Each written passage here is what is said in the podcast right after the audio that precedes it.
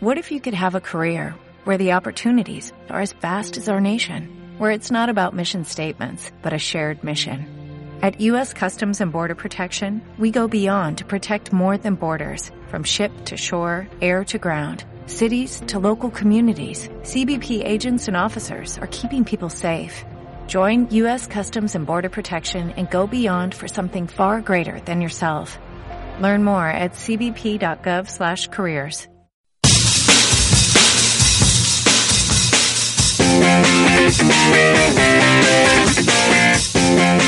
Encuadre Tres Cuartos es una producción de Casero Podcast.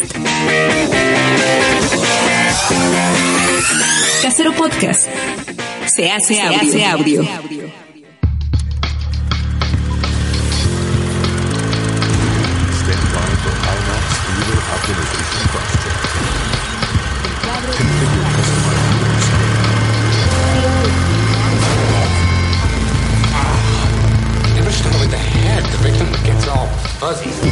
Maximus Decimus Meridius. Loyal servant to the true Emperor, Marcus Aurelius.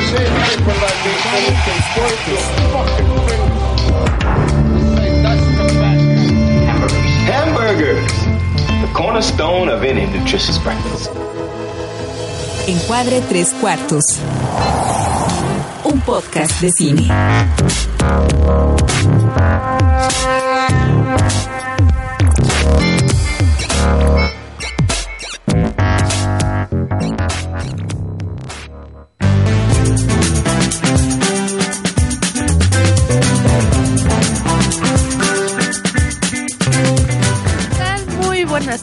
Noches, días a la hora en la que nos escuchen. Esto es Encuadre Tres Cuartos, una vez más con ustedes, completos esta vez en esta emisión. Y bueno, les recuerdo que esto es Encuadre Tres Cuartos, una producción de Casero Podcast, como ya escucharon en la entrada. Eh, nos pueden escuchar en Spotify, en Apple Podcast. Y bueno, les doy la bienvenida. Están conmigo Toño, Carla, eh, Chino, que casi no hablará porque está enfermo, Puri, también que está un poco enferma, pero ella hablará por los dos. Y bueno, ¿qué tal? ¿Cómo está Toño? ¿Cómo estás? Bien, ¿cómo están todos? Qué gusto verlos nuevamente. ¿Qué tal tu jornada de cine y películas y todo? Pues hemos ido acumulando ahí muchas, muchos temas pendientes. Muchos comentarios. ¿Qué tal, Carla? ¿Cómo estás? Muy bien, hola, hola de nuevo, ya extrañaba estar por aquí y pues sí, hay muchas, muchos temas de los que hay que platicar, entonces bueno, pues hay que darle. Muy bien. ¿Cómo estás, Puri? Bien, un poco enferma también. Perdón si se oye por ahí las toses. Lo bueno es que por aquí no se puede contagiar nada. Así que Eso es. todo tranquilo. ¿Qué tal, Chino? Hola. ¿Cómo te sientes? Bien, Mocoso. pero con bocos. y bueno, les recuerdo que nos pueden seguir en nuestras redes sociales. En Twitter estamos eh, arroba encuadre 13 número guion bajo 4 en número también. En Facebook encuadre 3 cuartos. Ahí subimos eh, todo lo que se comenta eh, cada programa, todos los eh, películas, series, información, notas, todo lo que sea relevante y que les debería de importar. Y bueno, eh, Toño, cuéntanos, ¿qué es lo que has visto? Pues yo creo que todos vamos a pasar por Claro, esta primero- revisión de las tú. últimas dos semanas. Eh, yo creo que podemos comenzar con lo más reciente.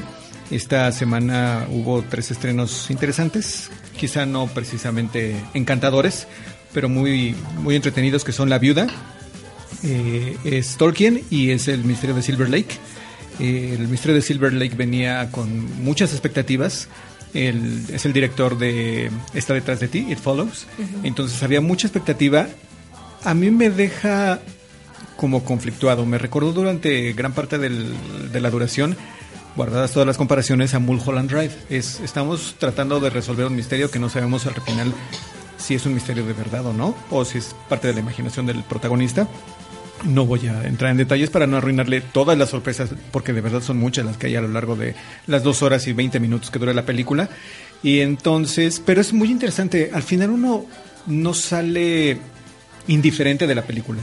Es a referencias pop, a- al cine clásico, a la música de los 90. Eh, Es, es muy peculiar. De verdad, es una experiencia que vale la pena repetir, yo me atrevería a decir, a pesar de lo confusa que puede ser la, la historia a ratos. No sé ustedes qué opinan. Mm, Yo también la vi. Este, a mí me, me cansó un poco. O sea, creo que dos horas 20 minutos es demasiado.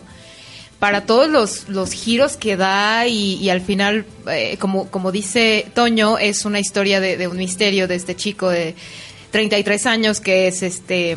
ay, se me fue el Andrew. Garfield. Ah, Andrew Andrew Garfield. Garfield, que, que a mí me cayó un poco gordo, pero bueno. El personaje.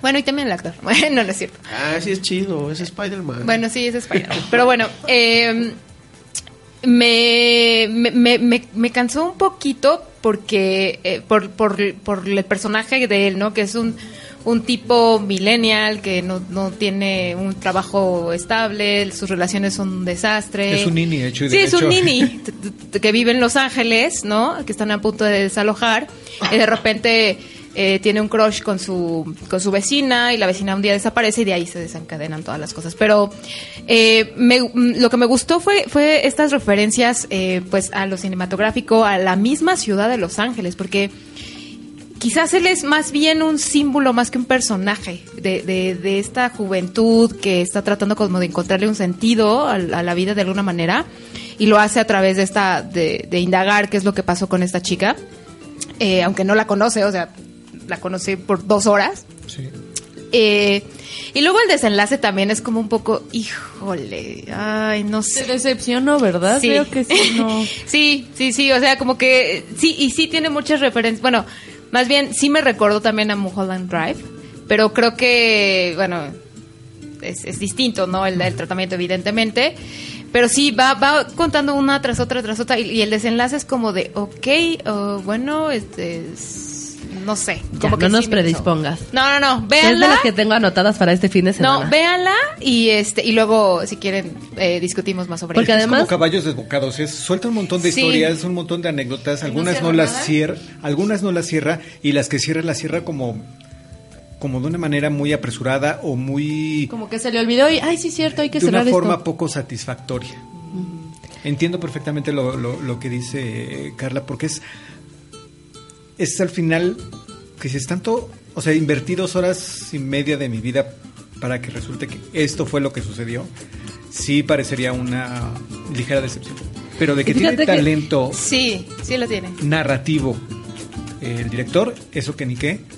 Pero en esta ocasión fue así como de apilar una historia tras otra idea, tras otra idea, tras otra idea, hasta que pues ya no pierde el control de, de- su propia creación. Yo voy con yo voy con bastantes ganas de que me guste, por una parte porque me gustó mucho It Follows, la verdad, me gustó la apuesta de eh, David Robert Mitchell, el director, o sea, sí sí le tengo ganas.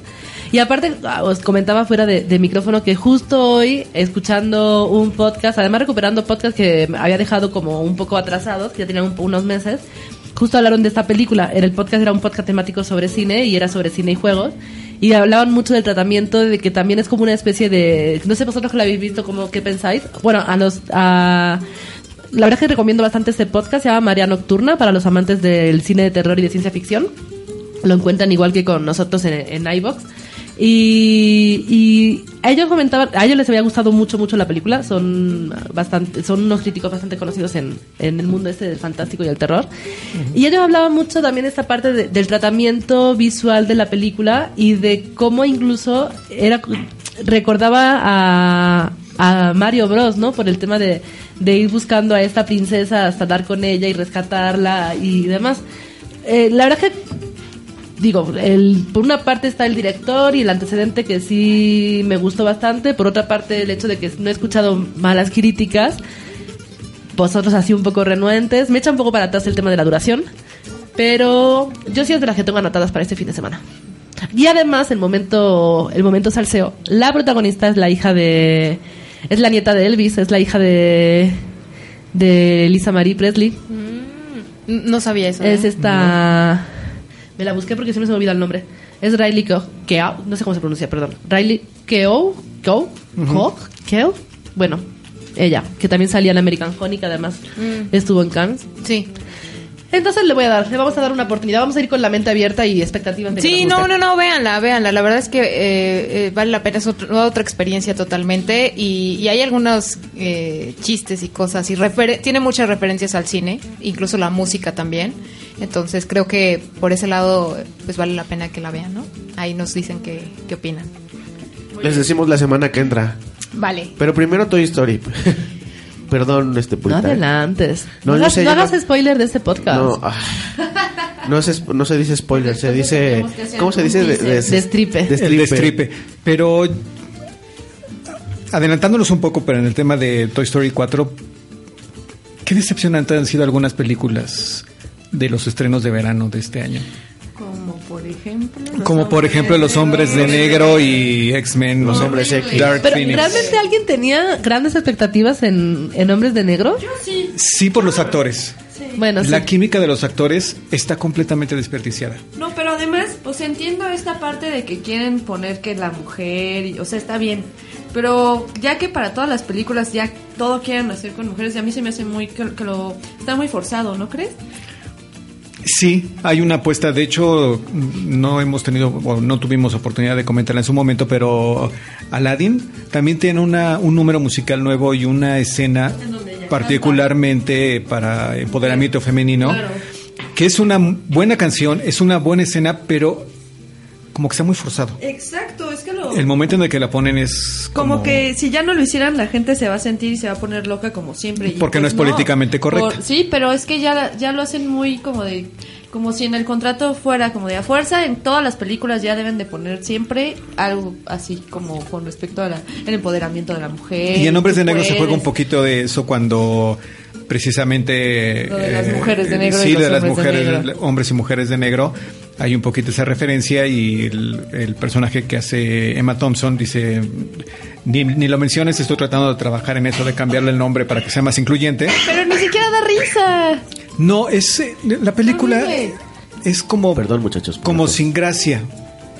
Muy a Es que, fuerza. es que no O- está el príncipe o- del rap. Eso es lo, Eh, lo- sí, pero lo que o le- también será que es como para nuevas generaciones, que sea como para que a los niños sí les haya gustado. Que justo yo iba a decir eso. Honestamente, a mí, no- a mí no me sobra una parte de intentar meter el empoderamiento femenino en películas de este tipo, tipo Aladdin y tipo Men in Black, que van dirigidos a una nueva generación y que realmente sí. es como que un discurso nuevo y, re- y es como más normalizar este tipo de, de cosas, ¿no? Que antes a es- lo mejor no estamos tan acostumbrados a la heroína de acción y ahora pues no, te- no tan- Pero La heroína. Quizás podrían hacer otras historias, ¿no? Quizás apostar por otro tipo, sí, por otro tipo de historias, porque creo que aquí ya están Por historias forzando- nuevas. Sí, por, por historias nuevas, con heroínas nuevas, con otras características que se ajusten a nuestra realidad. Pero no lo están haciendo. Pero en realidad creo que están jalando mucho la liga, o sea, ya es como de y ahora por ejemplo estaba leyendo que van a van a sacar la versión extendida de los Avengers, ¿no? O algo Ah, así. pero Ah, bueno. vienen, quieren Bueno. Pero ahí lo que quieren es ga- ganarle a Sí, Avatar, to- ¿no? todo Sí, sea por claro. dinero. Entonces Es- todo es el, todo es dinero, o sea, lo que voy es que todo es dinero y entonces aquí pues sí, o sea, dicen- Bueno, el cine es un negocio. Sí, claro. Sí, pero luego cuando hacen justo eso, la riegan y ya es como de, ah, me rompieron. Sí, pero se puede hacer de buen cine y, Dinero, y dinero. ganar dinero. Sí, y en el caso de estas Cada- películas cada de que se verano, diga dinero. creo que fallaron completamente, eh, tanto en X-Men como en Men in Black. Creo que, pues, no, o sea, agotaron, agotaron. Bueno, en el caso de X-Men cerraron ya el, el universo X-Men en Fox y ya pasará a manos completamente de Disney y de Marvel. Porque sí, Quizá seguramente harán una segunda. Se nota que van a más hacer que una segunda. Yo no sé hasta qué punto. Yo creo que los van a integrar en el, en el MCU. Sí, ¿cómo lo van a hacer? Ese va a ser el chiste, porque tienen ahí una película pendiente de New Mutant, Mutants, New- New- que es como bote pateado. Han pospuesto su estreno, creo que en tres ocasiones y ya se va hasta el 2020. ¿Por qué? Exacto. La pregunta es por qué. O es muy mala la película, o es porque la quieren enlatar y la quieren mandar directamente a video para entonces poder comenzar desde cero. En bueno, cuando ustedes estén escuchando este podcast, si son de los primeros, ya sabremos qué es lo que signifi- qué significado tiene una campaña que lanzó Marvel Ah, ¿lo de de la telaraña haciendo un este Bueno, pero tú comentarás sobre eso en tu Twitter, porque recuérdales Twitter por aquí. Hasta- Es guerrero guion bajo, José. Hasta donde, Seguramente lo, lo pondrá en su Twitter, así que sigan. hasta donde sé, Toño, eso de, del conteo regresivo Es este, van a sacar una nueva, un nuevo cómic o una nueva aventura de Spider-Man basada en el universo de, de la película de Sam De Sam Raimi. Raimi. Ajá, entonces, eh, porque sí se estuvo, estuvo este, mencionando mucho.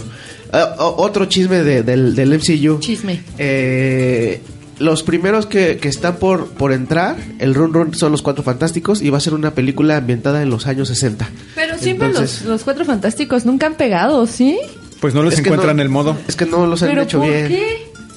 ¿Qué pasa ahí? De inicio. A mí me que- aburrí. De inicio, a mí me aburrían en el cómic. No, a mí me parecen interesantes, pero Solo me gustaba la roca. visualmente. La masa. Es. ¿La roca? ¿La masa? este, la roca. mole. el- la, mole. Ah, no, en España no se llama la mole. Es la, la roca. La masa, voy a buscarlo. Cinematográficamente hablando, ese ha sido uno de los grandes obstáculos que ha tenido las dos versiones de Los Cuatro Fantásticos. Porque la mole parece botarga. O sea, hasta su... Sí. La cosa. su- La cosa. En. España. Sí, Entonces. o sea, no lo hacen muy bien. Ojalá confiemos que el- la tercera sea la vencida para la familia de los cuatro fantásticos y que sean bien. Pero por lo pronto sí hemos llegado a un agotamiento ya de ciertas franquicias. Sí, ya, vamos a parar un poco. Muy triste que sea lo de los X-Men, pero pues ojalá haya un reboot. Pues sí, y- porque este, este reboot era bastante interesante, tenía un muy buen reparto y ahora es así todos como de, ya, ya cobré mi cheque, ya me puedo ir. ALB. Exacto. AL- ALB. O sea que lo que poquito que llevamos de verano no está siendo bueno para el cine de verano clásico Exacto, de sí. taquillazos, ¿no? Sí, Y yo yo aquí en que- México no tengo esa sensación tanto del cine de verano de taquillazos. ¿Será por el tema del clima o Es que las vacaciones lo, no lo tengo a aquí diciembre, como- ¿no, Toño? No, la- las películas de verano se, se- Digamos que no están pronunciado las estaciones climatológicas como en Estados Unidos para notar la diferencia entre una y otra, gracias a cambio climático, pero eh, en realidad también en cuestión de películas como que ya se desdibujó mucho esa, esa línea porque gracias a las películas de superhéroes que cada vez se estrenan más con más anticipación, ya no son del verano, sino ya se estrenan en primavera. Y si no mal recuerdo, fue Iron Man el primero que empezó a estrenarse por ahí de marzo-abril. Entonces ya es temporada adelantada. Sí, ya tenemos abril para Avengers, finales de año para las de Star Wars. Exacto. Ajá, que antes eran en mayo las de Star Wars, pero ahora es en la final. Sí, en verano, porque igual aprovechaban el tema del verano en junio. Las originales también eran más de verano. Entonces ya es como que se desdibujó un poquito eso. Y yo creo que, bueno, eh, también influye mucho de que las películas se hacen por cuestión de marketing y entonces tienen que estar muy planeadas y entra todo esto del empoderamiento femenino y la corrección política y que jugar con la nostalgia. Entonces, eh, el fanservice, algunos le dicen el fanservice. Entonces, yo creo que sí, estamos en, en una etapa de transición Ay, para el cine de verano. Mm, Como si fuera la cuarta transformación también en el cine. Pues, Pobrecitos, el cine de verano. no, por favor, Pues no. digo, ahí están los resultados, ¿no? Han sido bastante decepcionantes este verano. Sí, bueno. Toy Story esperemos Las, que nos- este, ¿Alguien vio ya la de las solteras? Sí. ¿Qué Yo. tal? Eh, No hablamos de eso la, vez pasada. No. O sea, nada más la... No, la- fue solo la previo. mencionamos, pero yo, yo ya no, no me Solo dijimos que moríamos de ganas de verla. Ah, Y no hemos ido a verla. Bueno, ¿Es no. graciosa? Sí. Como las típicas mexicanas de ese estilo, ¿no? Que anda Me de imagino, de puntitas. señoras.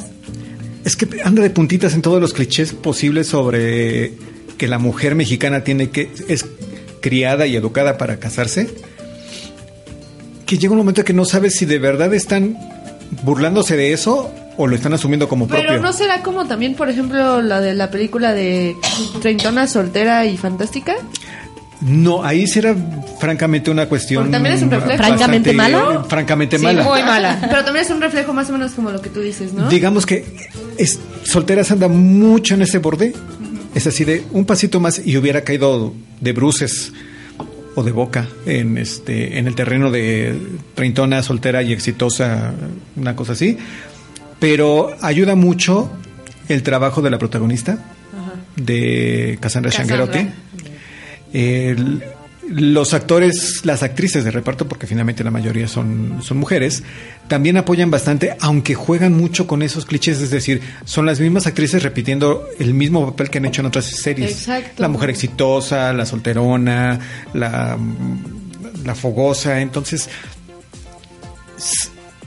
¿vale la pena? Sí, Pero, ah, yo le pongo Pero un en el asterisco. cinco, pero en el cinco. No, no, no, no, vale la pena ver en el cine, pero le pongo un asterisco como de, Que sea la última opción. de con lista. cuidado, de con cuidado. Con cuidado. Sí, de con cuidado. Por favor, la próxima.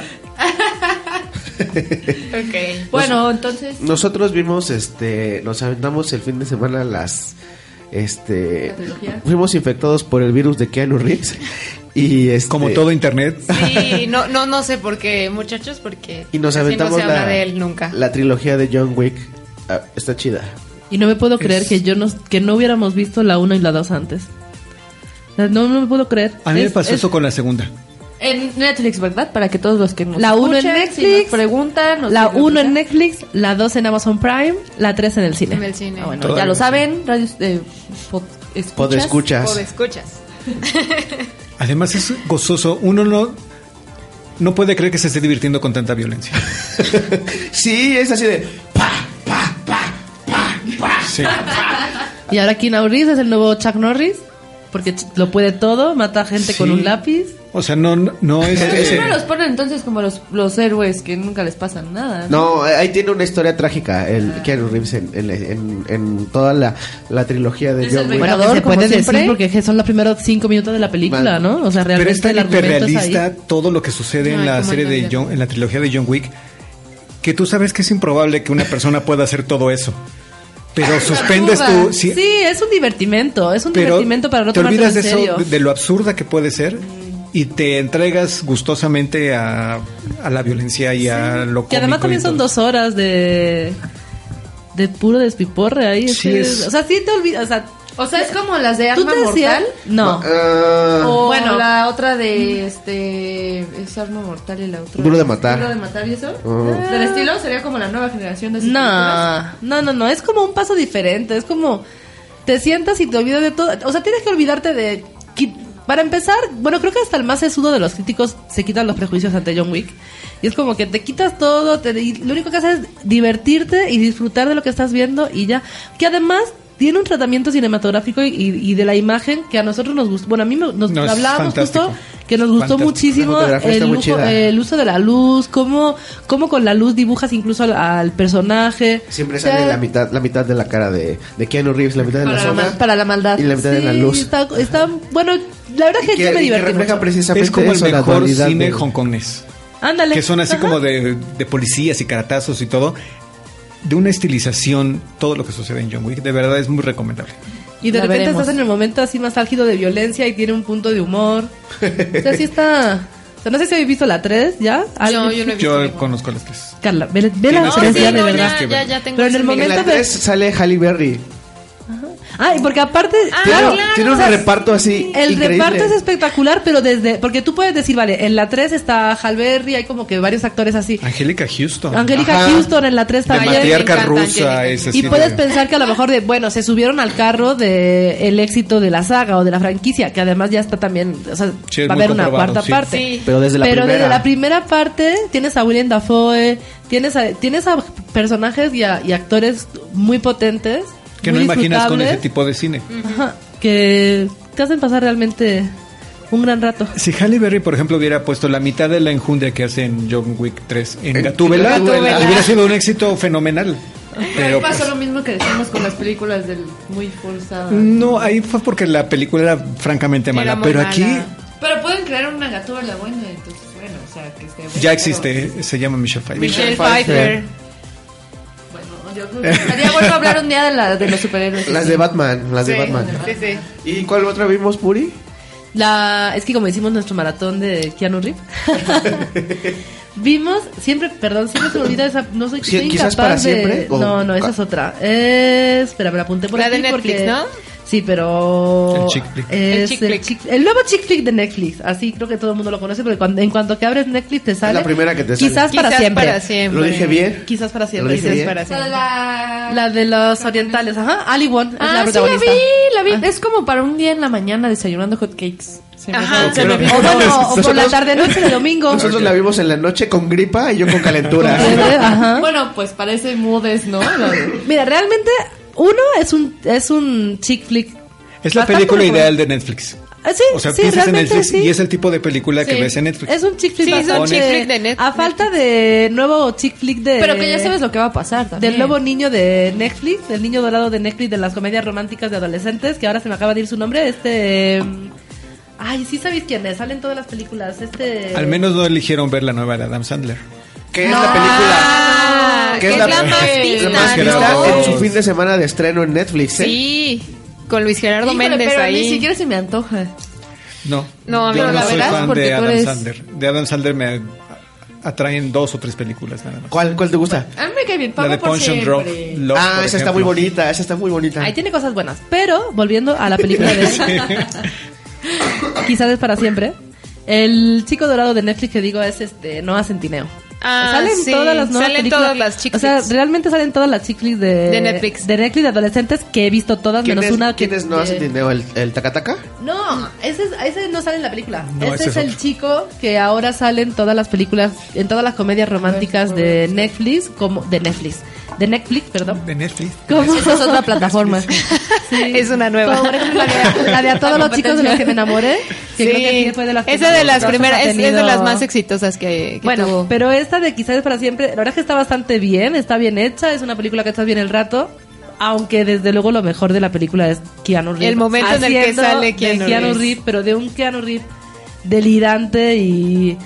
Sí, cae bien. Yo- Yo, yo, vi el clip nada más donde sale y es, es increíble así la Sí. forma en la que entra. De hecho, hay Pero una es que sí ha de ser así, ¿eh? hay una cuenta de No, Twitter. yo creo que No. sí es, o sea, No, exagerado, es un pero a lo mejor Es- es, muy es bueno. todo lo A ver, contrario todo lo contrario. Han vendido que es un tipo muy sencillo. Sí. Bueno, nos han vendido, pero... Eso, ¿qué eso se también? dice, pero de hecho hay una cuenta de Twitter en la que musicalizan, bueno, con diferentes tipos de canciones, ese momento en el que va entrando al, al restaurante y que todos lo ven. Entonces está increíble porque es con diferentes ritmos, entonces está súper padre. Y tiene un montón de seguidores esa cuenta. O sea, ahí nada más ese clip. Está, está divertida. Es todo un fenómeno. Sí, es que Keanu Reeves ya es, ya no es una, ya no es una persona, es un fenómeno. Es un dices, Pero es un no icono cultural. Noah pop. Centineo no sale en la película de... Ah, no, no, no, pero que decías que... Ajá, sí, Sí, él sale en todas las de. Aprovechando el, la Esta pequeña parte para Ah, los sí. Películas favoritas de estaba Keanu Reeves. Veamos qué tan fan somos de, de, de Yo Keanu soy Reeves. muy fan de Keanu Reeves. Yo hubo un tiempo en el que veía todo en lo que salía Keanu Reeves. Muy fan, muy De fan. plano. Tus Pero tres, tus favoritas. peli- tus tres películas Mis favoritas. tres películas favoritas, las que no me canso, es que no sé, se muy Bueno, la que sí no me canso nunca en la vida de ver es eh, en mexicano, bueno, Punto de quiebra. ¿no? En español le llaman Body. De verdad que no me canso de ver esa película nunca en la vida. Es que es- Y además así como de además. No, no, no. Es Además con Patrick Swayze, por favor. Perfecta. es que ¿qué más- no, y dirigida por más- Catherine Bigelow. que es- Bigelow. ¿Qué, qué- qué puedes Sí. pedir ahí? Si es que tiene todo. Noventera, Patrick Surf, surf, este, presidentes No, este, es- corruptos. una Sí, no, trama es- de amistad, de crimen. No, no, no es es una que- película perfecta pop. Sí. Sí. Esa, esa es de mis favoritas. Así Y de- Keanu Reeves en una onda muy grunge, ¿no? Sí, Así como, vestido Ajá. y todo. Esa es una de mis favoritas. Matrix la 1. Las otras no existen. No. Y em, de las que hizo, a ver, me gusta mucho em, las amistades peligrosas, pero la verdad es que él pinta poco ahí, Sí, entonces no bien. sería como de mis favoritas de él.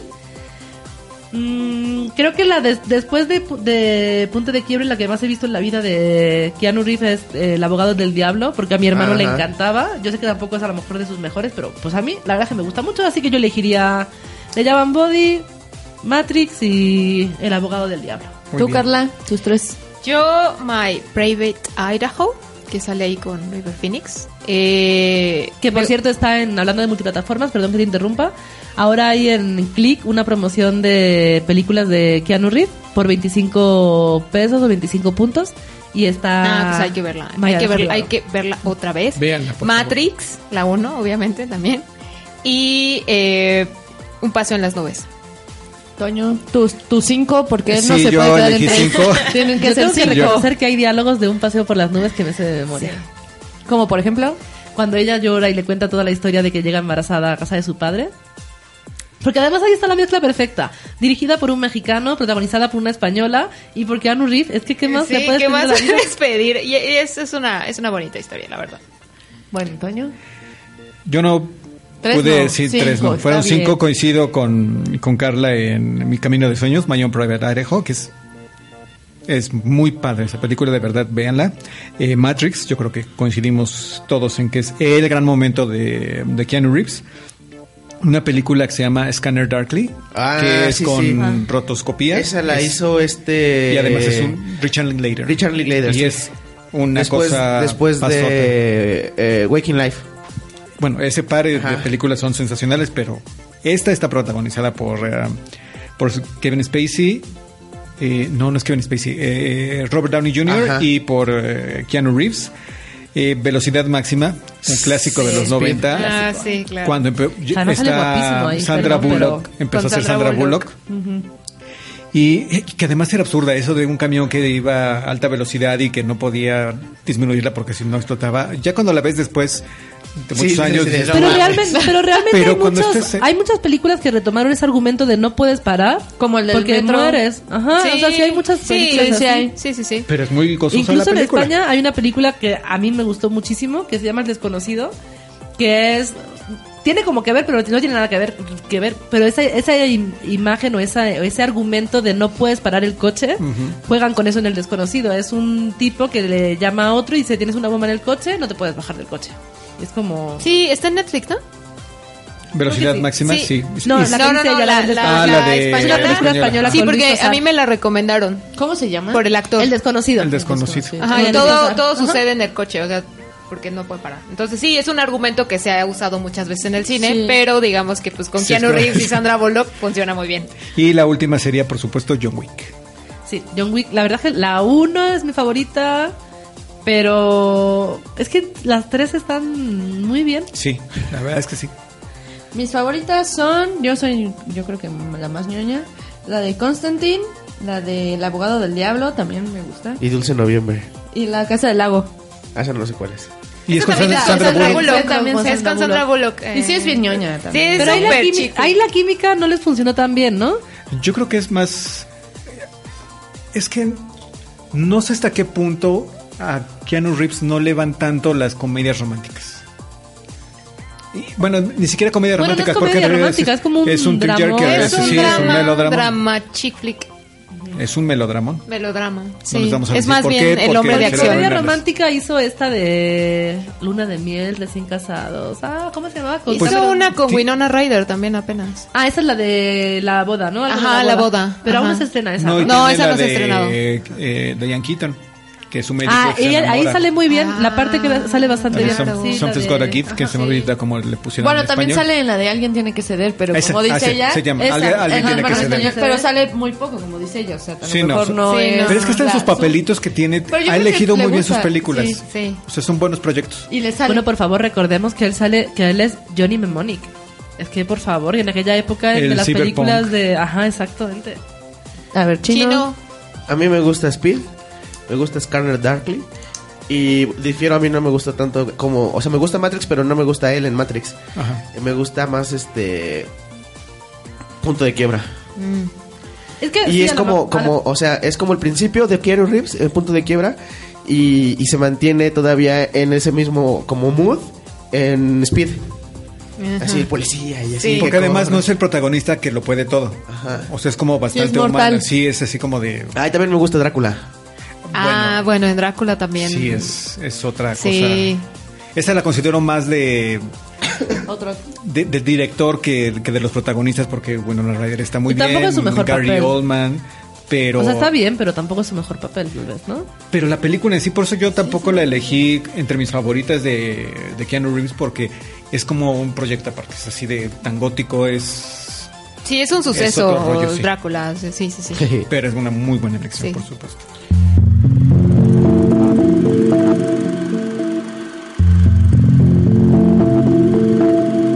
Estrenos.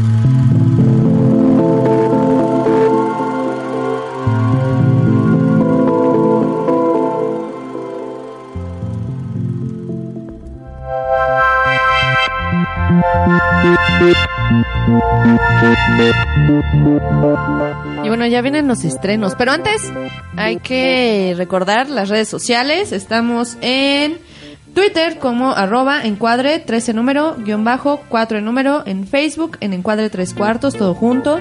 Y también les recuerdo que nos pueden mandar invitaciones o algún mensaje o alguna invitación o alguna promoción. Si tienen dudas que de, nos de- manden alguna. de las películas que hemos mencionado, aquí les podemos decir dónde las pueden encontrar. Nos- no, escríbanos a encuadre 3 Salud. Perdón, perdón, ¿eh? Es que les recordamos que están medio enfermos aquí.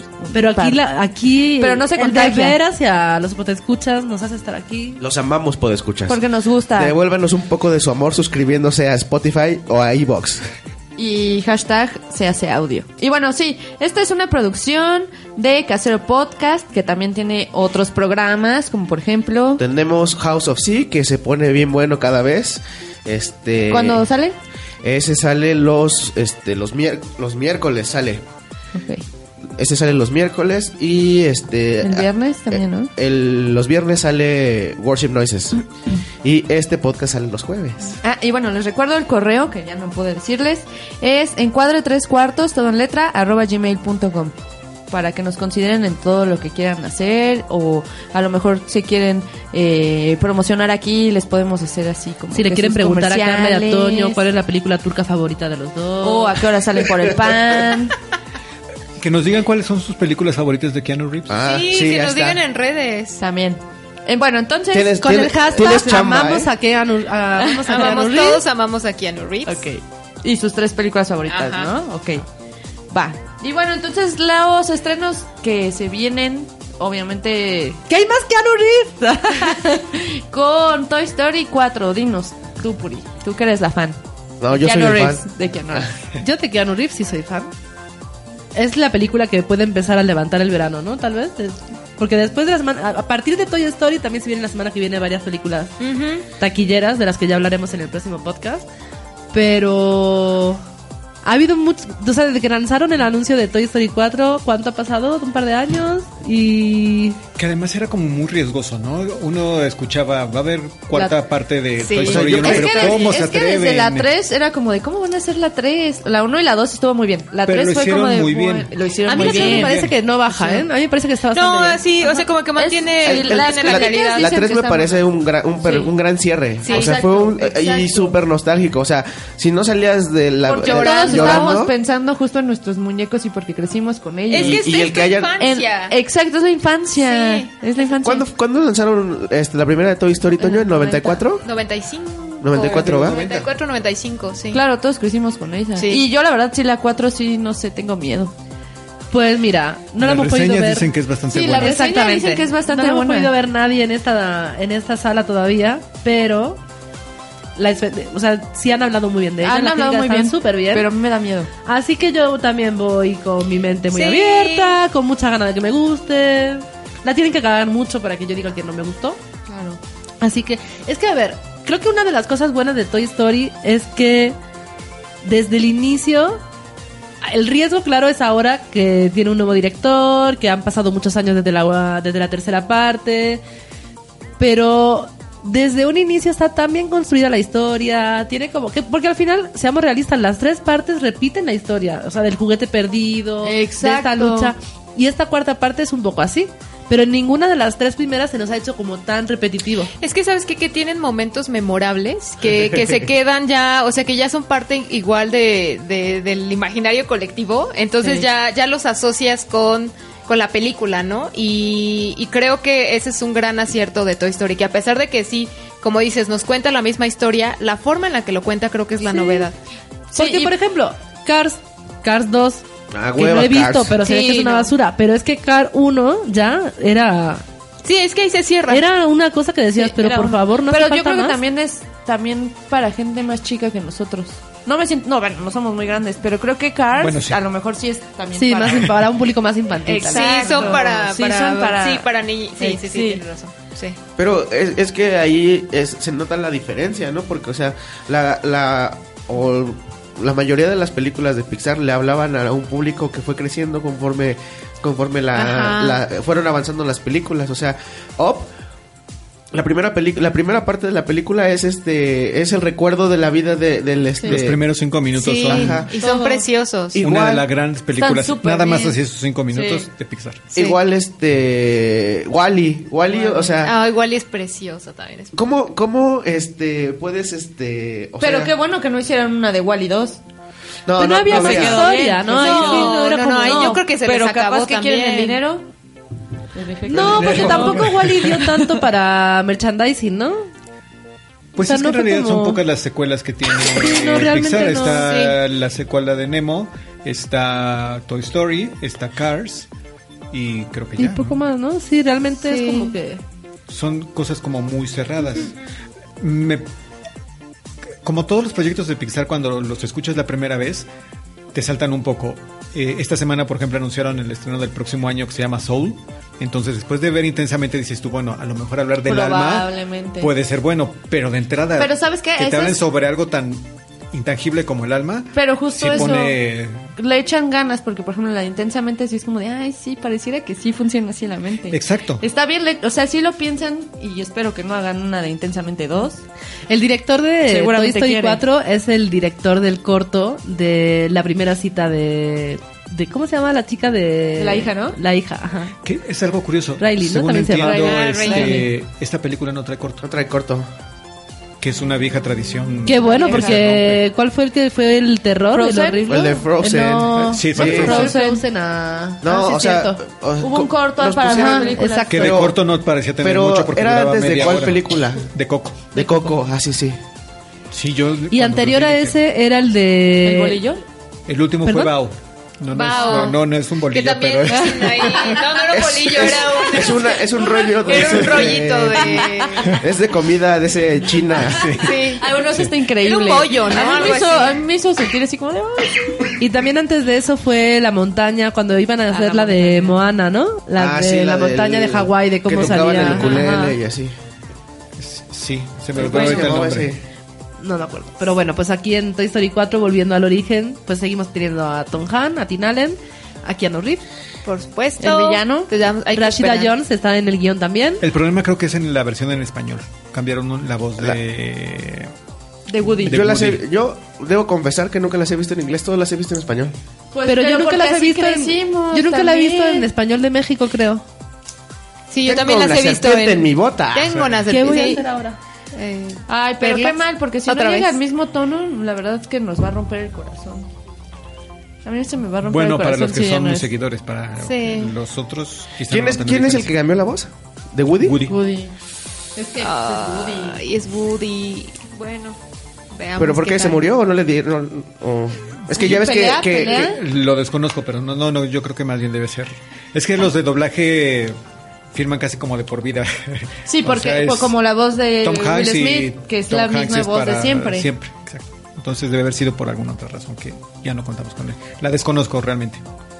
Bueno. pues además de Toy Story, que todos iremos a ver este fin de semana, en los estrenos, que creo que de lo- los dos estrenos de la semana importantes serían Toy Story y Gloria Bell de Sebastián, de Sebastián Le- Lelio, perdón, con Julian Moore y John Turturro, además de Michael Cera, que es el remake.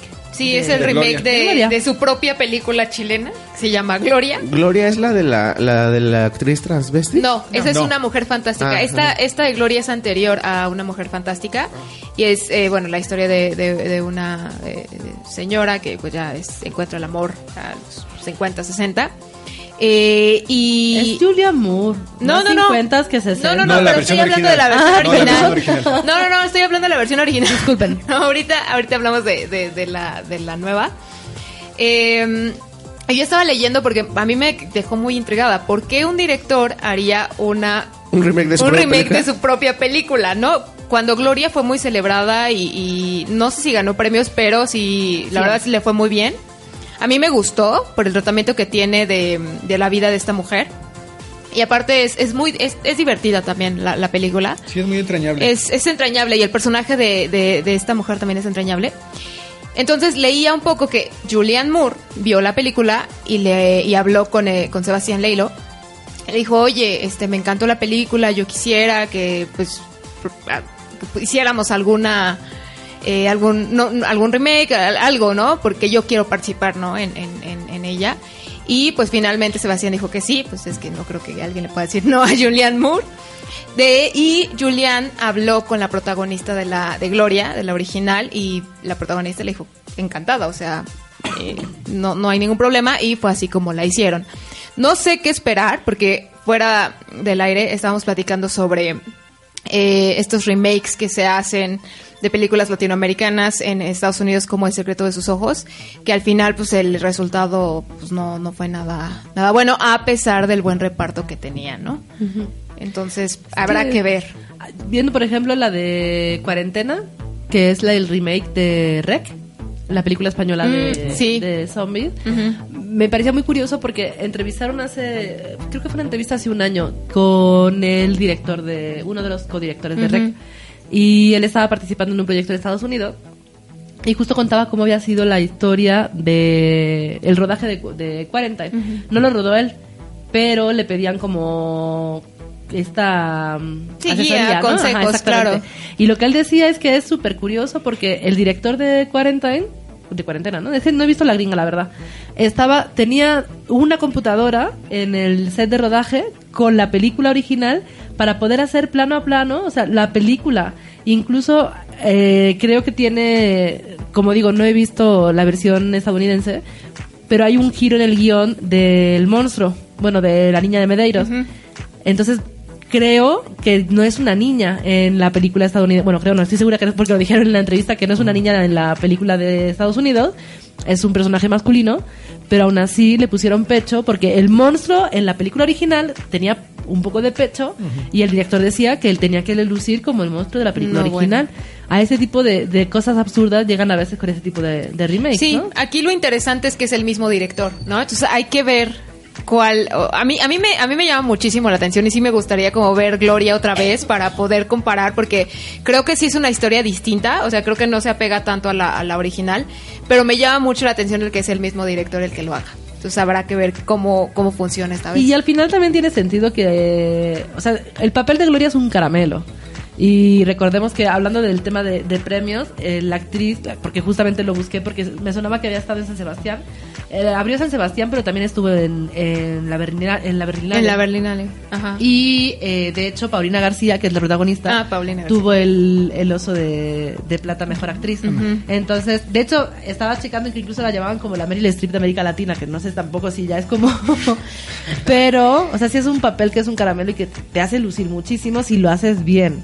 ¿No? O sea, Julianne Moore es una muy buena actriz, pero su vamos papel. a ver que también traslada la Sí, historia exacto. original a un ámbito de Estados Unidos. ¿no? Ujú, También es. No siempre funciona adecuadamente. Ahí está el ejemplo De todas formas la vamos a ver. Michael Sí, a ver Haneke qué tal. con Funny Games. Ah, claro. También. Que justamente, ¿no? Lo que decía Carla de- del sentido de que el mismo director haga la película. Michael Haneke ha hecho su película plano a plano ahora sí, solamente que con... Con actores, Con actores eh, diferentes. Sí. estadounidenses. Sí, sí. Y bueno, pues aparte de estas dos, que son como las que creo que van a acaparar un poco el- la cartelera del cine comercial este fin de semana, eh, está Hotel Mumbai, El Atentado, que es una película con Dev Patel eh, sobre eh, los huéspedes del Hotel Taj Mahal Palace, que hay un atentado en- y entonces pues es como que Sí, toda la yo, historia, yo vi ¿no? el trailer de, de esa. Ajá. Ah, está como... Empiezan las películas de terror del verano, aunque lo fuerte viene, empieza la semana que viene con... Pues que creo que cada semana hay una película de Sí, de terror, terror. en la Pero bueno. mexicana. La semana que viene empieza eh, esa Anabel, así que eso ya, pero hablaremos la semana que, que ¿Chucky viene. no va a estar este fin de semana? No. No, Todavía ah, no. Es, no van a poner a competir algo así. Pues con- es que sí estaba... No. Tenemos Ecos Mortales con Bella Thorne, que es una historia de fantasmas.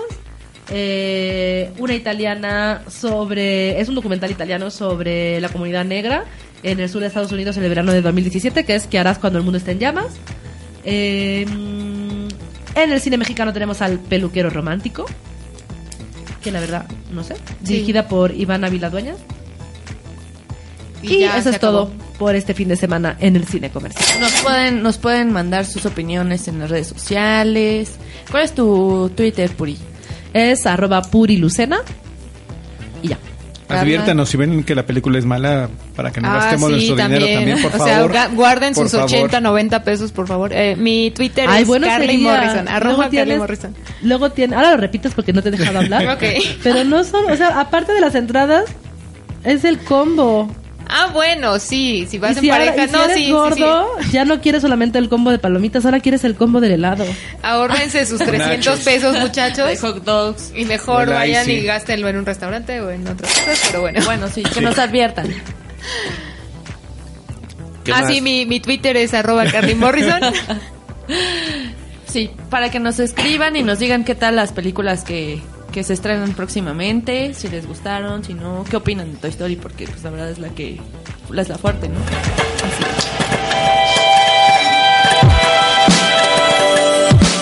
Encuadre tres cuartos. Un vistazo al universo del cine.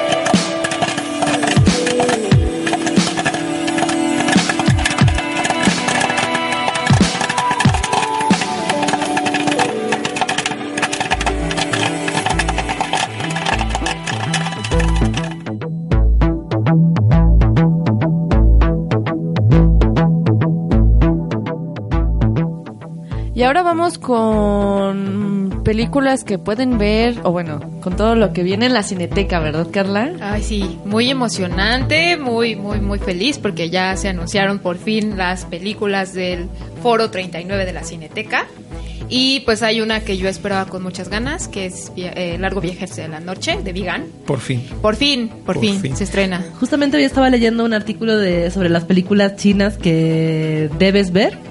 Y son películas chinas de toda la historia, ¿no? Así como... el- está bastante bueno, se lo recomiendo, lo leí en fotogramas.es. ¿Ok? Y, y hablaban de, de esta película y del plano secuencia que hay de 50 minutos en, en 3D. Porque Sí, además la película es en 3D. ah, ah, sí, hay una parte en 3D. Esta película estuvo en Ficunam. Lamentablemente, eh, ahí hay un jalón de la- orejas. la- la eh, para Cinépolis, porque eh, yo estaba, yo compré para verla ahí. ¿Fue donde se fue la luz? Y sí, eh, no se fue a la luz, pero no pudieron proyectarla porque no pudieron poner el 3D, pero bueno. Una de las muchas que hubo caos en Sí, Cinépolis. Diana. en Cinépolis ¿Pero por qué? Pues como son películas de festival no les importa. Este, pero bueno. este, e- esta película yo la esperaba mucho, o sea, por, por la cuestión. A mí me gusta mucho el director. El director hizo otra película que se llama Kylie Blues, que también es preciosa. O sea, estéticamente sus películas son muy, muy bonitas. Y de hecho lo comparaban con, con, con, con Wong Kar- Kar-wai. Wo- Wong Kar-wai, sí, tiene, tiene ¿Quieren ver mucho. un buen plano secuencia? Bueno, las películas de ese director los, los tienen, pero Kyle Blues, Ah, sí, Kylie Blues también es. También, si, si la pueden ver en algún. No, no, no sé dónde podrían verla, pero yo creo que en internet, supongo. Pero. El Internet de las cosas. En el internet de las cosas. no creo que la tiene Filmin Latino. Ah, ok, pues véanla en Filmin Latino, Creo búscanla. que la tiene Filmin Latino. Filmin Latino. Gracias, Toño. Ah, este, no la ven Este en a en Latino. Este, podcast, no podcast fomenta no la fomenta. piratería. Es uno de los grandes directores. De hecho, tiene solamente dos películas, las dos. Esta de Kylie Kylie que estuvo en una muestra, creo también. Sí, estuvo en una muestra, yo la vi en una muestra. Se- y se estrenó también. Se estrenó en la misma cineteca y ahora viene el largo día hacia la noche. De verdad. Sí, véanlas. Eh, ese, es, ese es uno de, los, de las películas que, que esperaba yo. También está Mantarray. Bueno, hay, hay mucho, hay, hay películas de Filipinas, hay, hay de México también. México, China, Francia, Chile. Tailandia, Francia, China, Brasil, Argentina, Países Bajos, Chile, eh, Portugal, Francia, Brasil, Francia, Estados Unidos, México, Islandia, Rumanía, Francia, Dijiste Dinamarca, Francia como Alemania. siete esto- veces. No, porque estoy leyendo las nacionalidades Las de cada nacionalidades película. de las- ajá, Y sí, son, son- coproducciones, son como coproducciones. La Balsa, que es Dinamarca, Alemania, Estados Unidos. Sí. Suiza, Japón, Chile, Alemania, Estados Unidos y ya está. Pues como ya es tradición, son 14 títulos, ¿no? De, Tengo de una pregunta. partes del ¿Estas mundo. mismas películas luego las llevan a otro lado, a otro Se estrenan a algunas. otros países y así? ¿o? No, bueno, digamos que la muestra se, se, se nutre de todas las películas que ya pasaron fe- por festivales, ¿no? Entonces que ellos, ajá, ellos, hay, hay un equipo que decide qué traer, ¿no? De lo mejor que se, que se proyectó eh, a nivel mundial, ¿no? En diferentes festivales. Las traen y arman así la muestra. Y la idea, pues, es dar una visión de lo que se está haciendo en el mundo, eh, en, el, en el cine, más bien a nivel mundial. Y además la característica del foro es que son es un cine como aún más alternativo, más experimental, son nuevas formas de, Que la muestra. de contar cine. O sea, sí, pero también entonces son cosas raras. No, bueno, no hay, hay muchas óperas primas, pero no, no es que sean cosas raras, más bien son otras formas de contar. Son películas que no es tan fácil que encuentres en el cine comercial. Sí, Sí, pero que también a veces son como que muy pesadas, ¿no? Algunas, o sea, hay de todo, pero creo que ahí luego he visto cosas bien extrañas que digo, no, esto jamás se van a pasar en Cinépolis, por ejemplo. Sí, digamos Quizá. que es, es- es cine que no, no es, eh, o sea, obviamente no es comercial y que sí, sí te pide un poquito más como de, de- de atención, de comprensión, porque al final el cine es una experiencia, ¿no? Y, y sí, como experiencia, pues aquí son, son experiencias totalmente distintas a lo que estamos acostumbrados a ver, ¿no? Entonces yo creo que vale la pena, dense la, la oportunidad de ver alguna, alguno de los títulos que están ahora. Yo les recomiendo mucho... eh, esta de Largo Viaje hacia la Noche. También hay una que se llama Mantarray, que también estuvo en Ficunami, que ya no pude ver por falta del tiempo. Que es una ópera prima, es de, de Tailandia. No les voy a decir el nombre del director porque está muy difícil. Vamos a intentar Pero leerlo. es Putipong Aronpeng. ¿Está fácil, Putipong? Putipong. Bueno, Putipong Aronpeng. es como a Pichtapong Veraceta Ah, Cool. Algo así. Y otra que también vi en Ficunam es Tarde para Morir Joven. Esta es chilena. Y es toda una experiencia. Es, Tiene bonito la- título. Es, es, es Sí. un gran Gran título, título. Y es la, la película es entrañable. Cuenta una historia muy, digamos, muy pequeñita. Pero que es el, el- el despertar o más bien la, la transición de la, de la adolescencia de una, de, de- sí, de, de una chica en un entorno muy familiar. Véanla, la verdad, eh, a mí me gustó muchísimo. Fue de las, de las que más me gustaron de Ficunam. Entonces, ahora está en la muestra.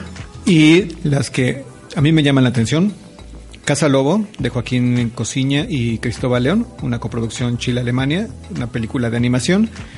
Eh, me gusta también Salvaje, de Camille Vidal Naquet, una película francesa sobre prostitución masculina.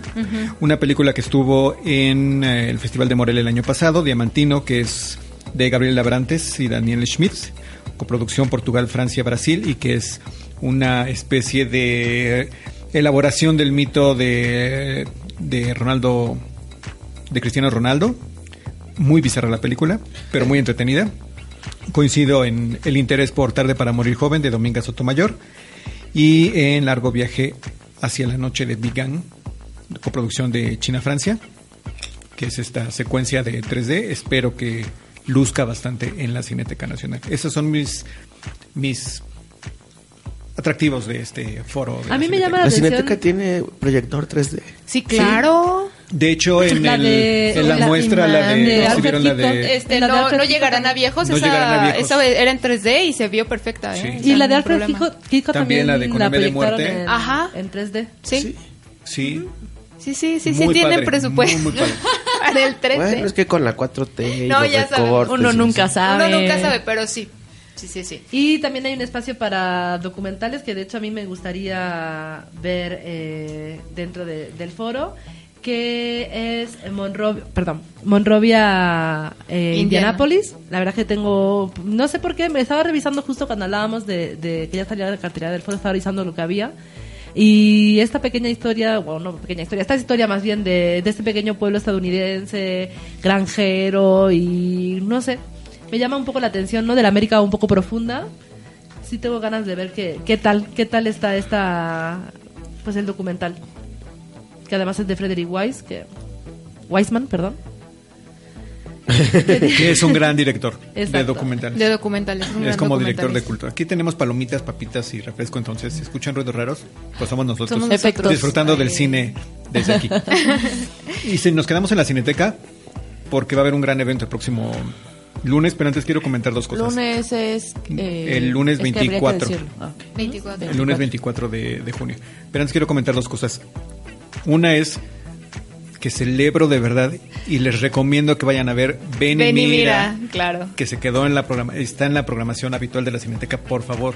Ven y mira, Yo sé que vayamos a mirar. nos van a reclamar o me van a reclamar porque es una experiencia realmente tortuosa, pero de verdad vale mucho. Es muy dolorosa. Ya hemos hablado de la película aquí y, y sí, es, es, es muy triste, te deja hecho pedazos, pero es, o sea, de verdad es, es un must del cine, del cine bélico al menos. Sí, vayan por favor. Sí, Vayan, y ahora vayan. está en la cineteca, o sea, Vayan. vayan, a verla. La otra es tiene que ver con el asunto de la ceremonia de la entrega del Ariel que va a ser el próximo lunes ahí en las instalaciones de la Cineteca, pero Filmin Latino tiene gratuitamente Sí, algunos algunas. materiales nominados, entre ellos la espléndida Pájaros de Verano. Claro. Ah, sí. Rapayet, Rapayet. Rapayet es nuestro nombre favorito de la vida. Si no la Loki vieron en hubiera sido cine- gato, se llamaría Rapayet. Se varía Rapayet. Véanla en línea, es completamente gratuita, solamente tienen que Sí, registrarse. se tienen que registrar nada más, pero sí la pueden ver Y ahí. la pueden ver Está completita. súper chida esa película. Tienen que, tienes que verla, Adrián. Sí. Sí, La vela, Yo es iba increíble. con cero expectativas. Puri, me- Puri y Miguel Weiss no me convencieron y ya. Yo salí así de Rapayet. Ok, Pueden la ver ahí algunos cortometrajes, algunos, eh, creo que un documental y un par de, Sí, largometrajes hay- de ficción Ajá. para que lleguen con conocimiento de causa a la ceremonia del próximo lunes. Que bueno, ya nos recordarán en este momento cuáles son las películas nominadas. Me da mucho gusto que haya dos mujeres candidatas a mejor directora. Mejor directora. Hacemos un repaso rápido de. Por lo menos de las más nominado. este, de Sí. mejor película Estaba director. intentando buscar pájaros de verano, pero no lo encontraba dentro de la lista. Bueno, en Sí, mejor es película iberoamericana. Iberoamericana. Ajá, sí, a ver, en mejor película creo que es la repetición de lo que hemos eh, estado viendo en, en cuanto a premios, que me llama la atención, pero luego lo, lo habláis y me lo explicáis. ¿Por qué los Ari- el Ariel está fuera de temporada de premios? O sea, es Oscar, BAFTA... Porque México. ¿Por qué México? O sea, no solamente son los Oscar, es que también están los BAFTA, están los Goya, están los César, están los Donatello, creo que también están todos un poco por Los la Miguel misma- Ángel, los Leonardo, los Rafael. Pero- De hecho- las Tortugas Ninja. Pero Ariel está en verano. Llegamos a un llegamos a esta entrega de Ariel en particular con cierta fatiga por la favorita, que es Roma. O sea, es así como Ah, Sí, ya está muy. De hecho, estaba cuando viendo hizo la 14 lista. nominaciones de, de Roma y dices tú, pues sí las merece, pero es así como Roma otra vez. O la camarista. ¿no? Que La camarista no tanto, lo que pasa es que la camarista viene De por, el- Morelia. de- por Morelia. De Morelia. Bueno, en mejor película tenemos justamente las películas que han dominado eh, el año en México. La Camarista, que viene de ganar en Morelia. Las Niñas Bien, de la que también hemos hablado en este podcast, que la verdad que es muy recomendable si no la han visto. Y de hecho van a poner una exposición aprovechando sobre los objetos de las Niñas Bien. Y creo que va a estar esta Guadalupe Loaesa a partir de la semana que viene también en... Creo que es en Carso, para los que estén en la Ciudad de México. Bueno, entonces, La Camarista, Las Niñas Bien, Museo, Nuestro Tiempo... eh, ay, es Em. que solamente de pensarlo me, Sí, sí, me duermo. Em. No es perdón, Carlos Reigadas, pero Nuestro Tiempo y Roma. Esas son las cinco películas que están nominadas Yo, por a Mejor ejemplo, Película. si tuviera que descalificar una, descalificaría Museo. De esas cinco, es la que menos me atrae. ¿Por qué? Ah, No sé, cuando la vi en Morelia fue como, creo que estaba un poquito descoyuntada la película. eh, ahí tiene un viaje a Acapulco a la mitad de la película que a mí me desconectó mucho. Eh, digo, tampoco es que sea yo fan de las tres horas del- de la autobiografía de, tiempo. Pues de mira, nuestro tiempo. como me cae pero muy bien Alonso Ruiz Palacios y me cae muy mal Carlos Reigadas, Le darías tu le doy voto. mi voto a Museo. Sin embargo, yo creo que la ganadora está entre las otras tres. Sí, Sí, está claro que- definitivamente. No me sorprendería que los miembros de la academia decidan que Roma, Que ya Roma no- va y- no ¿A quién se la ponen a las niñas bien? Probablemente. Pobre- sí, puede ser, ¿eh? De hecho, podría haber algo muy curioso que se divida y ambas ganadoras de las categorías principales fueran mujeres. Que fuera, por ejemplo, mejor película Las Niñas Bien y mejor directora La Camarista. La Camarista. Ajá. O al revés, La Camarista ganara mejor película y mejor directora fuera eh, la directora de eh, Niñas Bien. Que les recuerdo quiénes son sus nombres. Estos son los nominados a Mejor Dirección. Es Lila Avilés por La Camarista, Alejandra Márquez Abela por Las Niñas Bien, Alonso Ruiz Palacios por Museo, Carlos Reigadas por Nuestro Tiempo y Alonso Cuarón por Roma. ¿Los, los Ariel son importantes? Yo Aquí. iba a preguntar lo mismo. ¿Son como si fueran nuestros Oscars? O sea, no son aquí- como, son nuestros Son nuestros importantes Oscars, y ya. a ese nivel. Lo que sucede es que, digamos que está ligeramente desprestigiado el Ariel porque hubo una época en la que no había buen cine mexicano. Como si fueran los Grammys. Era así como, bueno, vamos a entregarlos, pero pues es porque esto es lo que pudimos más- reunir. Era más un, ay, bueno, hay que hacerlo porque pues este en realidad, pero no hay una no hay un nivel que digas, wow, vamos a premiar lo mejor de lo mejor, sino que era de, bueno, pues vamos a hacerlo, o sea... Pero ahora ya hay más. Sí, no, de En hecho, particular desde este año el, es- este año, el año pasado también, con Sueño en otro idioma que ganó este a mejor película y eh, Amat Escalante que ganó por esta la Los región últimos salvaje. años ha tenido Sí, ya ha tenido un buen, calidad. o sea, ya Ahí va, ¿no? ahí Se ha estabilizado la calidad del cine mexicano. Pero a- hace años era como a los Arieles qué, o sea, Ay, bueno, es que con las... Bueno, sí. Sí, o sea, no la oferta no era no era grande y la verdad es que este año sí está al menos sí hay muy buen nivel de películas, ¿no? Bueno, yo creo que no habéis hecho la tarea porque no sabéis, no me- nadie me va a explicar qué significa el Ariel. ¿Por qué es un Ariel? ¿Por qué un Ariel? ¿Por qué la sirenita? ¿Por qué? ¿Por ¿Cuál qué sirenita? ¿Cuál sirena? Porque la Ariel, serie- a mí no, Ariel, No, no. sirenita. Yo sé que es un señor, pero...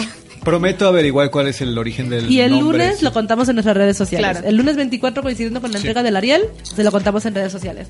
Repaso rápido en las categorías principales. En Mejor Actor está Luis Gerardo Méndez por Bayonetta, que también está de actualidad ahora por el estreno de Netflix de la nueva película de Adam Sandler.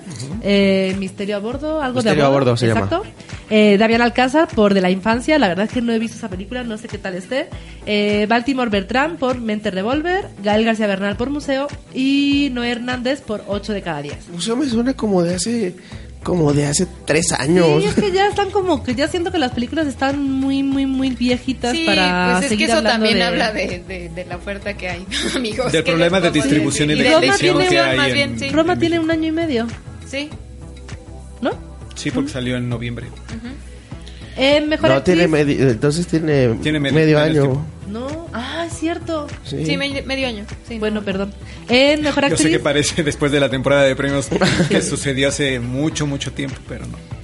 Bueno, servirá para que Yalitza tenga una nueva aparición después de los comerciales de Head and Shoulder que estaba Y los de Huawei. Ah, y los de Huawei también. En mejor actriz de nuevo está Concepción Márquez por Cría Puercos, Gabriela Cartol por La Camarista, Ilse Salas por Las Niñas Bien, que la verdad es que se sale en esa película, Sofía Alexander Katz por Los Días Más Oscuros de Nosotras y Yalitza Aparicio por Roma. Que creo es la única que, que va a perder. Es decir, la, la calidad de las actrices es Sí. muy pareja, pero de todas, yo creo que Yalitza esta vez sí no tiene muchas posibilidades. Está ocupada con la Guelaguetza. No, y además de eso, es- el, trabajo de Ilse Salas, de eh, la actriz de Cría Cuer- Cuer- este, Puercos y de la camarista es... A mí me encantaría que se lo dieran a Ilse Salas porque creo que hace un gran papel ahí.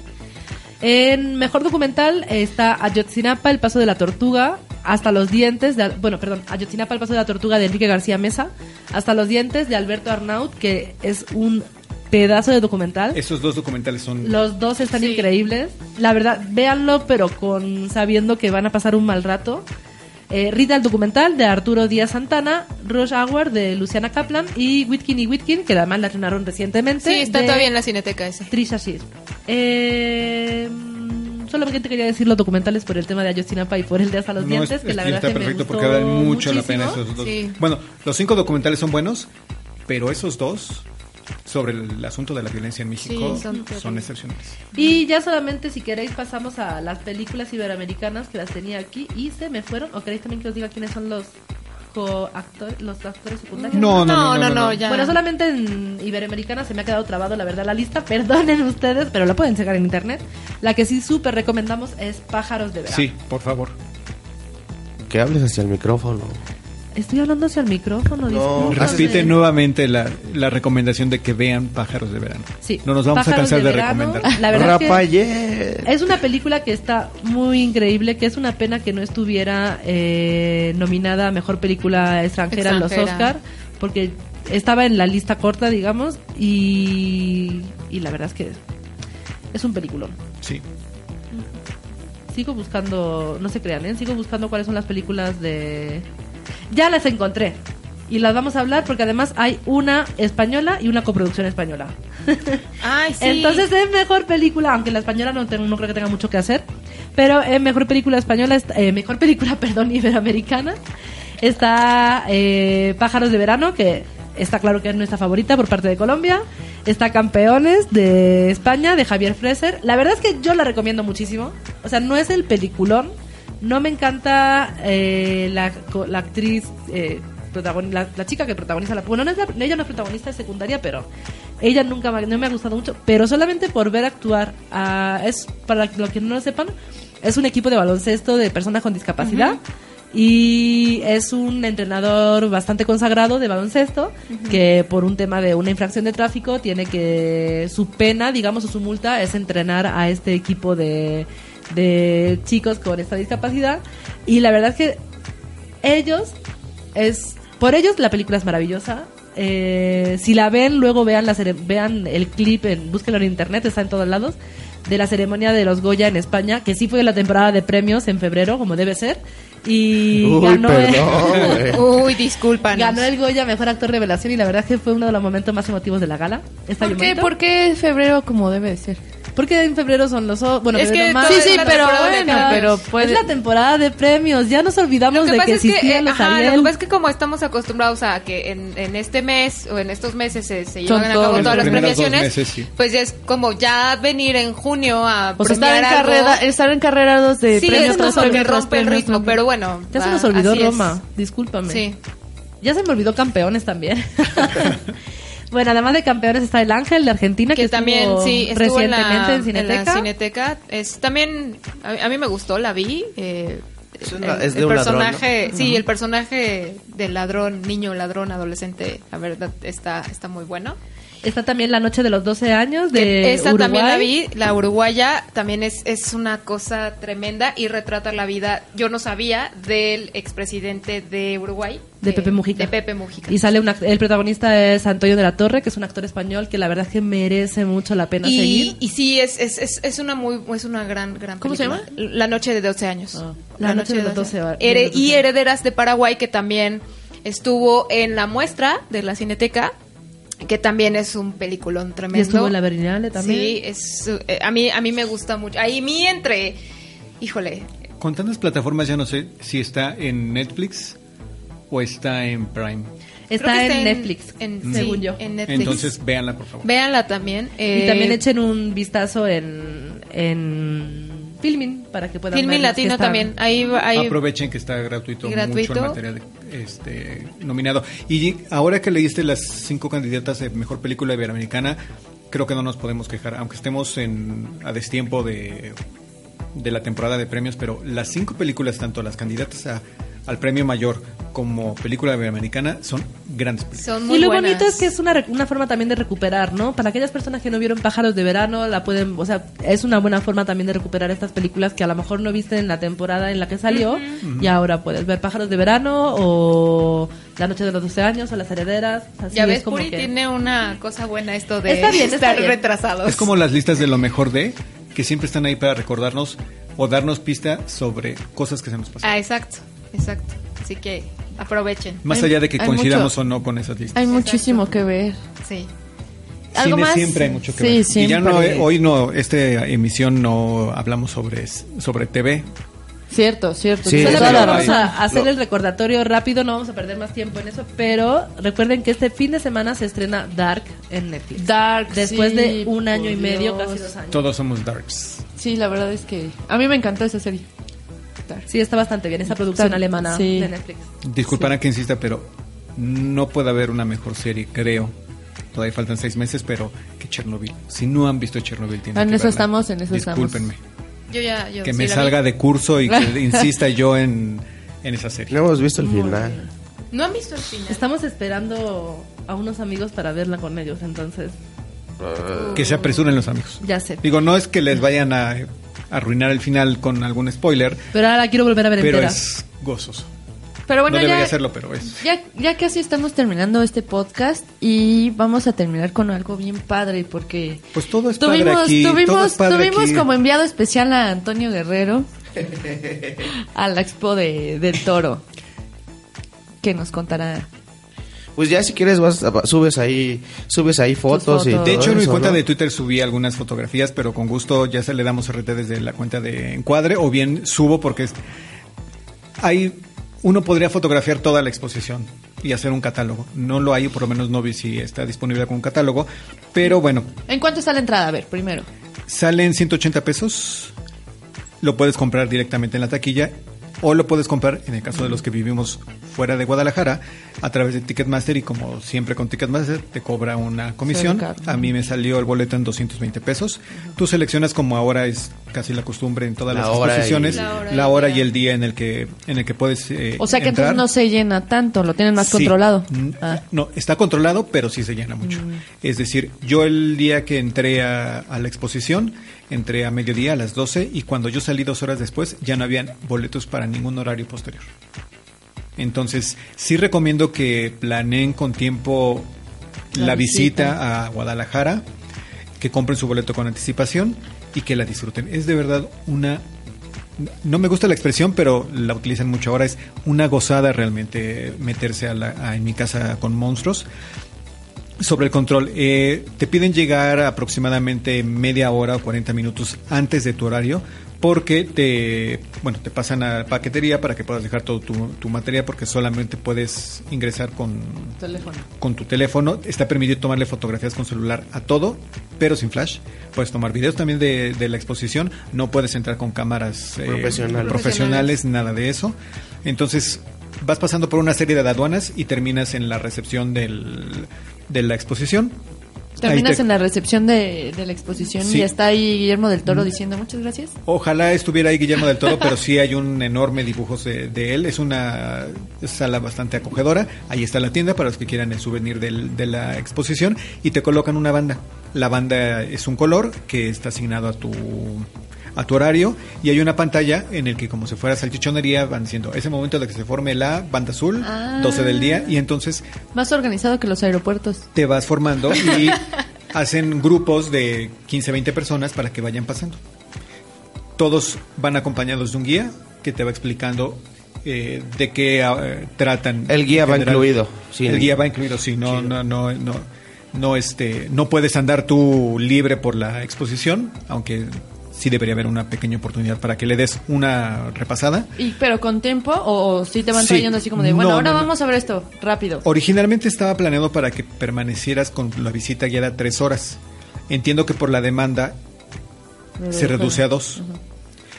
Uno podría pasar ahí cuatro, porque la verdad es que en lo que lees las fichas de cada uno de los objetos que están en, en muestra y, y que quieras tomarte la fotografía, uno podría pasar literalmente ahí cuatro horas o más tiempo y lo disfrutaría mucho. Desgraciadamente no se puede hacer así. Eh, te entregan un pequeño folleto de los puntos más importantes o más destacables de la exposición, que es literalmente para que te inviten a que te tomes fotografías, te, tomes la selfie. Hay algunos elementos, por supuesto, como el hombre eh, de blanco, como el fauno, eh, muchos objetos. Es que de verdad es. ¿Qué fue lo que más te gustó? Yo creo que lo- los pequeños detalles. Hay, por ejemplo, una vitrina de todas las versiones de Cronos, el objeto eh, vampírico este mecánico que, que da pie a la ópera prima de Guillermo del Toro. Y eso yo sé que la gente ubica más el espinazo del diablo, ubica más el laberinto del fauno o la forma del agua. Porque en el grupo en el que iba yo, cuando les, la guía nos dijo, ¿quiénes vieron eh, la invención de Cronos? Solo tú alzaste la Solo mano. yo alcé la mano, entonces sí, es así como de, de qué les pasa. Pero yo creo que es esos detalles. Hay máscaras de, de luchadores, hay revistas viejísimas mexicanas como Duda, como Fantomas, que es la- las Ah, que Fantomas, leía, ajá. las que leía Guillermo del Toro y están ahí en exhibición. Están una sala, son ocho salas. Ajá. El curador es eh, Eugenio Caballero, que trabajó con él en dos películas, en, en La forma del agua y en El laberinto del fauno. Él se encarga de, de organizar las ocho salas que están excepcionales. Eh, está Edgar Allan Poe, aparece por ahí, está H.P. Lovecraft, Ajá. está ahí el monstruo de Frankenstein. Es una serie de objetos realmente Están los kaijus y los este hay, un, por ejemplo, la sala gótica que Ajá. está dedicada principalmente a la película de La Cumbre Escarlata, que a mí me gustó mucho porque la manera en cómo está colocado todo tiene una perspectiva de fondo, una perspectiva de, de, de- de- de campo que es impresionante. Entras tú y ves eh, alineados los vestuarios de las protagonistas y al fondo hay un tapiz que simula la, la, la casa donde ocurre la, la historia y lo ves como si fuera profundidad de campo. Entonces visualmente es como muy como muy bonito, es, es realmente muy, muy, muy gozoso. Que creo que es una de las películas que menos me gustan de, de, de Guillermo del Toro. Y sin O embargo, sea, no es que no me guste, pero dentro de, de, de es su de las que... filmografía. Ujú. Bueno, a tal punto llega la exposición que tú ves a Santi en, en la muestra.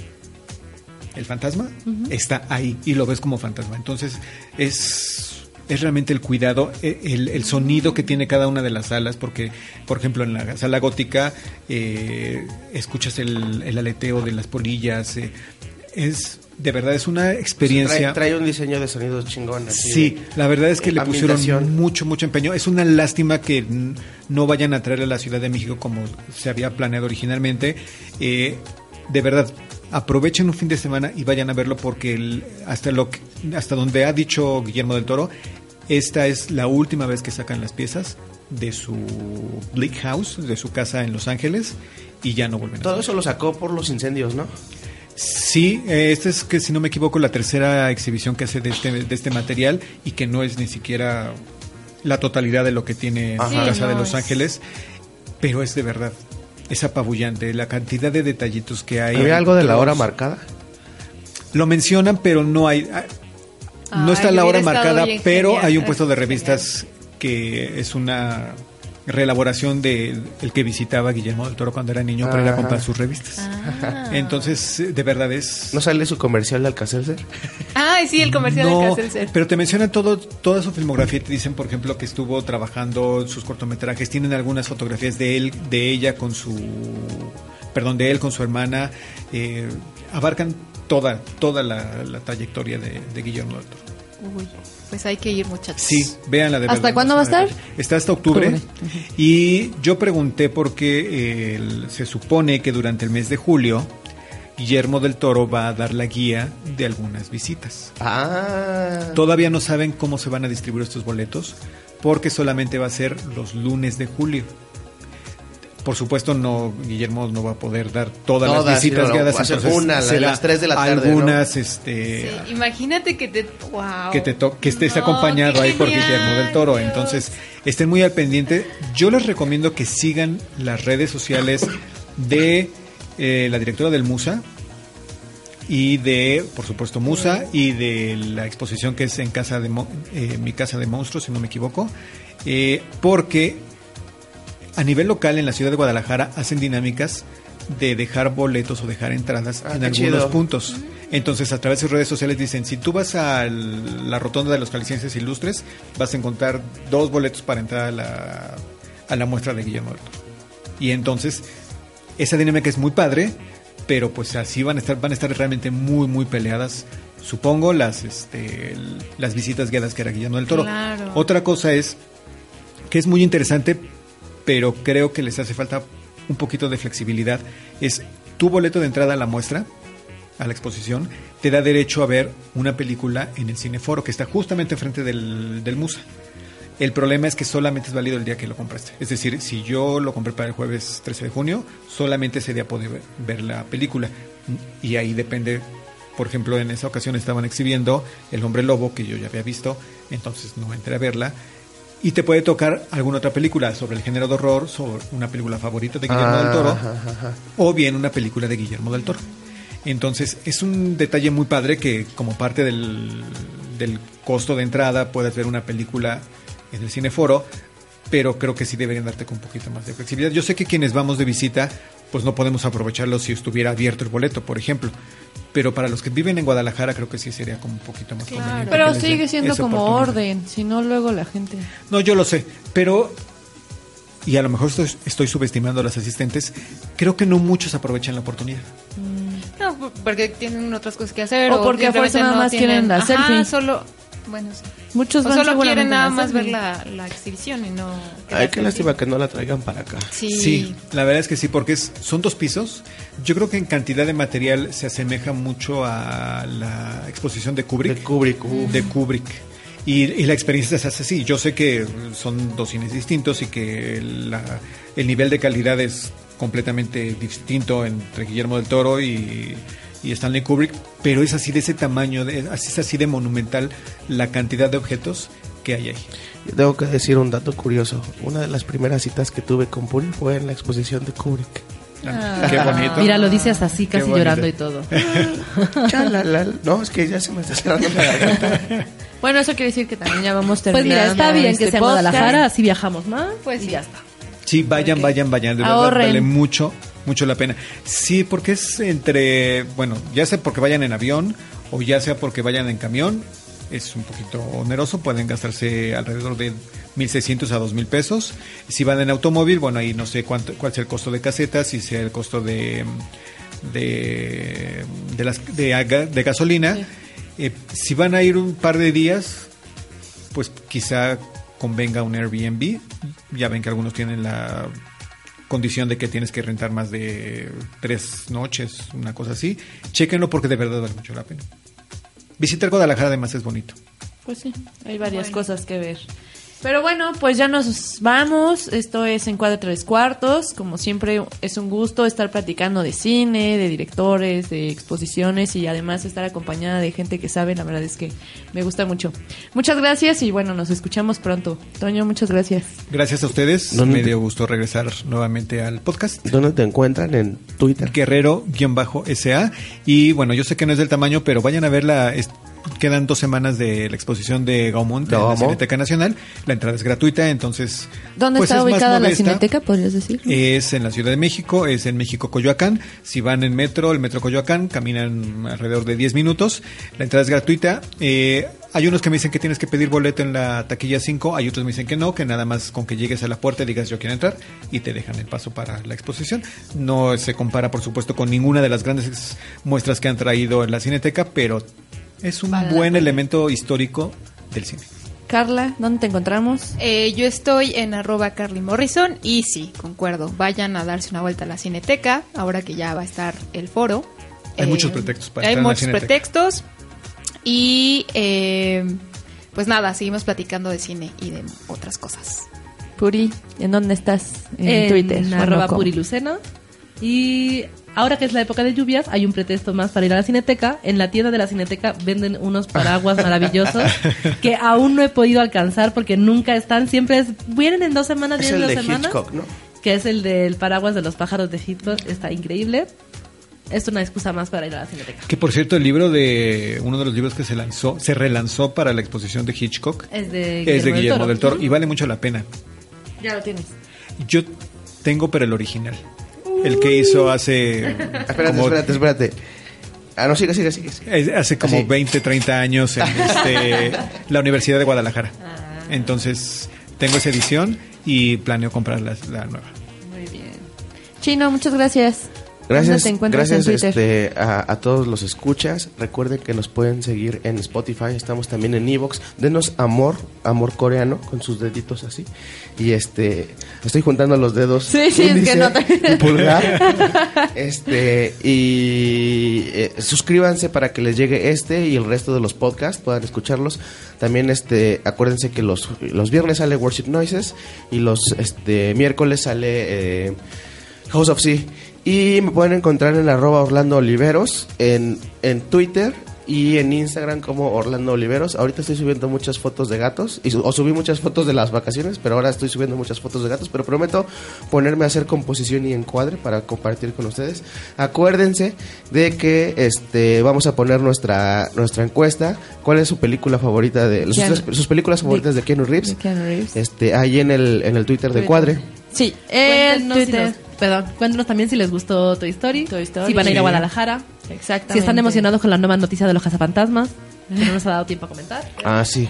Pero bueno, sí, todo esto pueden escribirnos y arrobarnos como arroba encuadre 3 en número, guion bajo 4 en número. Y en Facebook también suben cosas mis compañeros en encuadre 3 cuartos. Pues esto fue todo. Muchísimas gracias. Yo soy Adrián Cebes y bueno, nos escuchamos próximamente.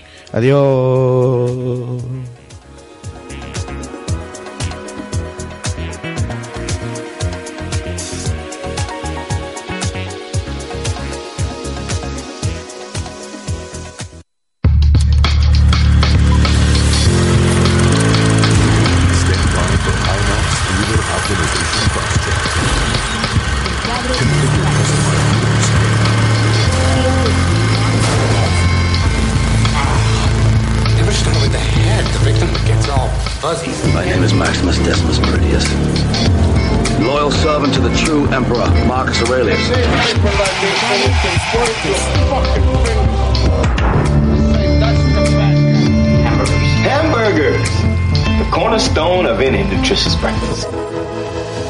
Encuadre tres cuartos.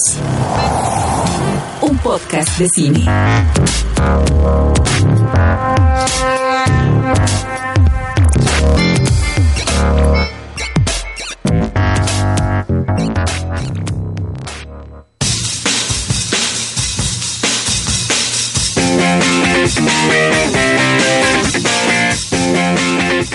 Tres Cuartos es una producción de Casero Podcast. Casero Podcast. Se hace, audio.